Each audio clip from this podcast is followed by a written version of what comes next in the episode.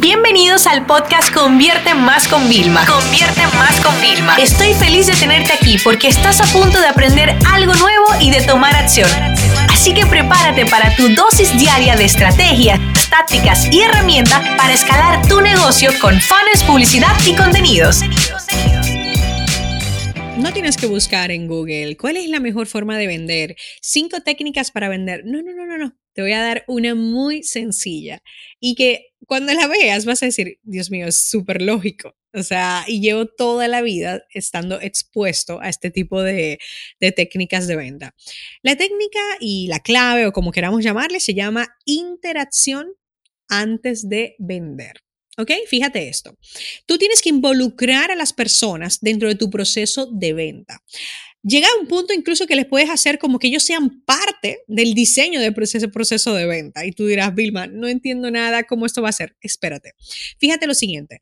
Si tú lo que quieres es vender un producto, es muy difícil decir a la gente, mira, esto es todo lo que incluye, pa, pa, pa, cómpralo. La gente se va a quedar como aturdida, solamente algunos van a reaccionar muy pocos y ahí es donde vienen toda la cadena de problemas, ¿no? Fíjate, entonces, hoy en día, ¿no te fijas cuántos retos hay? Vamos a hacer un reto de 7 días, vamos a hacer un reto de 30 días. ¿No te fijas cómo en el mundo de fitness la gente está perdiendo mucho peso porque se apunta a un reto y tú le preguntas, oye, ¿qué hiciste? No, fue un reto de 7 días sin azúcar, por ejemplo, uno que hicimos con nuestro cliente Nutrillermo, ¿no?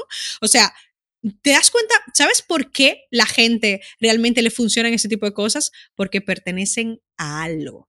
¿Sabes? Se siente que son parte de algo muy grande, de un movimiento, de una comunidad, de algo que tiene un inicio y un final, ¿vale? O sea, y los retos no son solo para personas que vendemos productos digitales, no, no, no, no, no.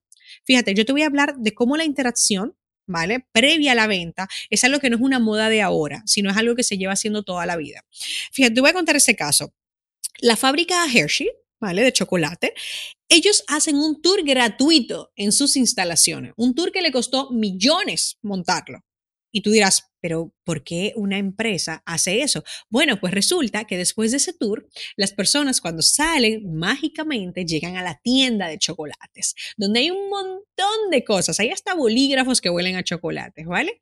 Pero claro, al hacer el tour, la gente, en vez de comprar un solo chocolate, se lleva múltiples chocolates y regalos para todos. Entonces, fíjate cómo ellos hacen una interacción previa a la venta. ¿Por qué? Porque la gente va a comprar más.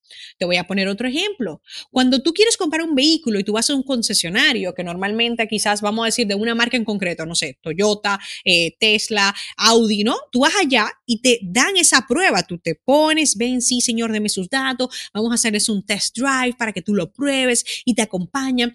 Y mientras tú estás haciendo el test drive, te van comentando, te van diciendo, mira, tiene estas funcionalidades. Entonces, claro, espérate, tú es que ya te puedes o enamorar directamente o rechazarlo, pero ya por lo menos tomaste una decisión. Entonces, la interacción ayuda a que las personas se decidan por lo que realmente queremos, ¿vale?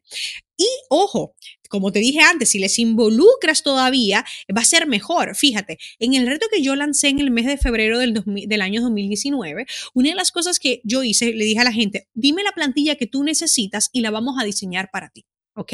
Entonces, claro, la gente era parte porque todos los días, durante 28 días, creamos las plantillas que las personas nos dijeron. Y a raíz de eso también yo creé contenidos para este podcast. O sea, fíjate aquí la importancia de involucrarle. Las personas se sentían parte. Decían, hay gente que me decía, Vilma, esa fue la idea que yo te di.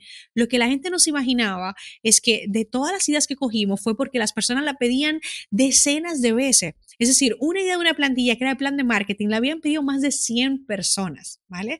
Con lo cual, fíjate la importancia, pero como ellos sabían que habían puesto esa idea, se sentían parte. Y al momento que nosotros hicimos una oferta, la gente quería eso porque es que se sintió acompañada, se sintió parte, tú interactuando durante todo el reto. Por eso ahora, ¿vale? Yo quiero también que pienses, cuando tú entraste la última vez a un centro comercial, ¿Ok? Entras al centro comercial y lo típico, ¿no? De, bueno, me voy a perder, yo ya no lo sé, si no has sido mucho, muchas veces te pierdes. En un centro comercial es muy fácil de perder.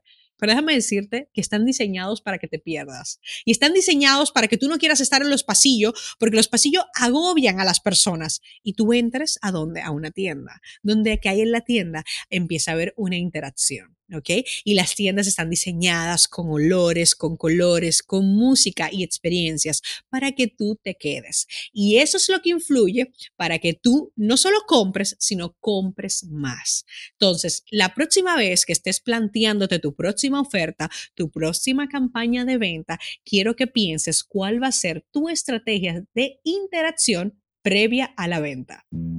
Esta sesión se acabó y ahora es tu turno de tomar acción. No te olvides suscribirte para recibir el mejor contenido diario de marketing, publicidad y ventas online.